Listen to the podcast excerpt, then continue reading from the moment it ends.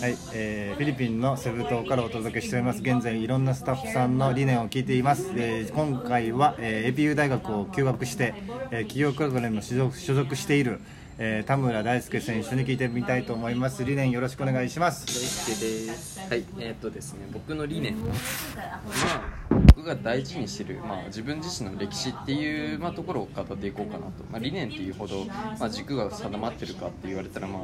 イエスともノーとも言えないっていう状態なので、まあ、自分の過去を語っていこうと思います。あのこれ、まあ、前にもラジオで話しているんですけどその、まあ、僕が小学校4年生の時にその師匠に出会いそしてその師匠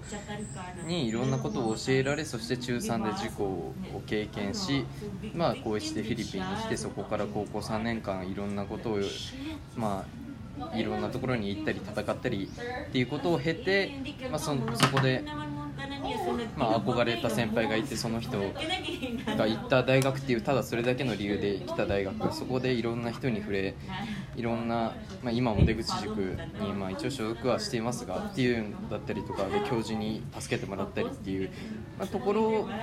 でそして今休学してるっていう、まあ、今の僕っていうのがその小学校4年いやそれ以前もいろんな人に助けられて、まあ、それって人はそうだと思うんですけど僕はその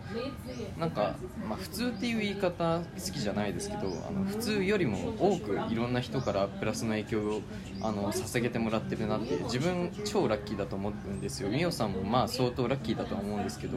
僕は美桜さんを超えるラッキーを持ってると思っていてでまああのえーまあまあそれであのそういうあのことが自分自身にはあってでもそれ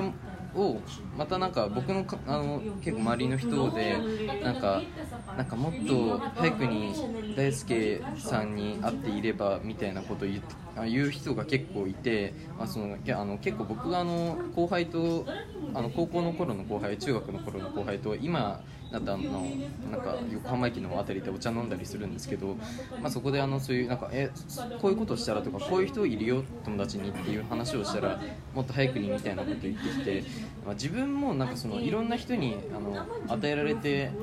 きたあのプラスの影響を還元していきたいなっていうのが今すごくあって、まあ、それであの僕ストーリーシェアに来たっていうのがあるんですけど。まあそういうことをあのその自分で還元していきたいっていうのが今の僕の、まあ、理念としてあるっていう感じですかね。そんな感じですね。